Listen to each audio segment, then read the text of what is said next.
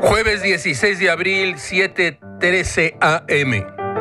Gil volvió a este gran teatro de locos a oscuras y encendió la televisión. El presidente de la República pidió a los medios cadena nacional. Con más de 10 minutos de retraso, el presidente dio noticias. Con la novedad de que nos faltan 45 días de encierro o semiencierro antes de que antes de que toquemos el pico del Everest de la pandemia. La noticia le recordó a Gil aquel artículo en el cual la empleada doméstica de Jorge Ibargüengoitia le dice a su patrón, como que se abombó el techo. Ella quería decir que el agua de un tubo roto había despedazado el techo. Pues así nosotros, el techo sanitario y económico del país se abombaron. 50 días.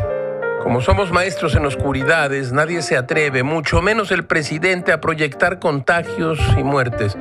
Pues Gil no es epidemiólogo, pero puede adelantar que en la primera quincena de mayo habrá un estallido de contagio y luego, por desgracia, una explosión de enfermedades graves que saturarán los hospitales.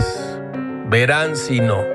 Todo, todo es muy raro, caracho. Como diría Gloucester en El Rey Lear, la plaga de este tiempo es que los locos guíen a los ciegos.